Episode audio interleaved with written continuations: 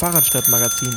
Verbranntes Fahrrad in der Leiterstraße in Magdeburg. Unbekannte haben in der Magdeburger Leiterstraße im Laufe der vergangenen Woche ein Fahrrad in Brand gesteckt. Am Montag, den 15. Januar gegen 12 Uhr, entdeckte die Besitzerin das verbrannte Rad und rief die Polizei.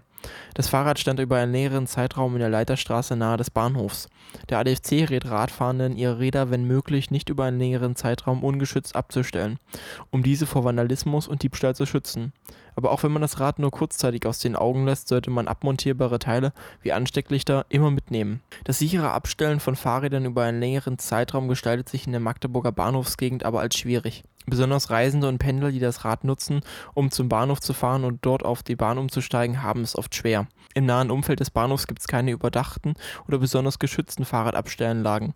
Bereits 2015 diskutierte der Magdeburger Stadtrat über die Errichtung eines Fahrradparkhauses auf dem Bahnhofsvorplatz. Bisher hat sich aber noch nicht viel getan.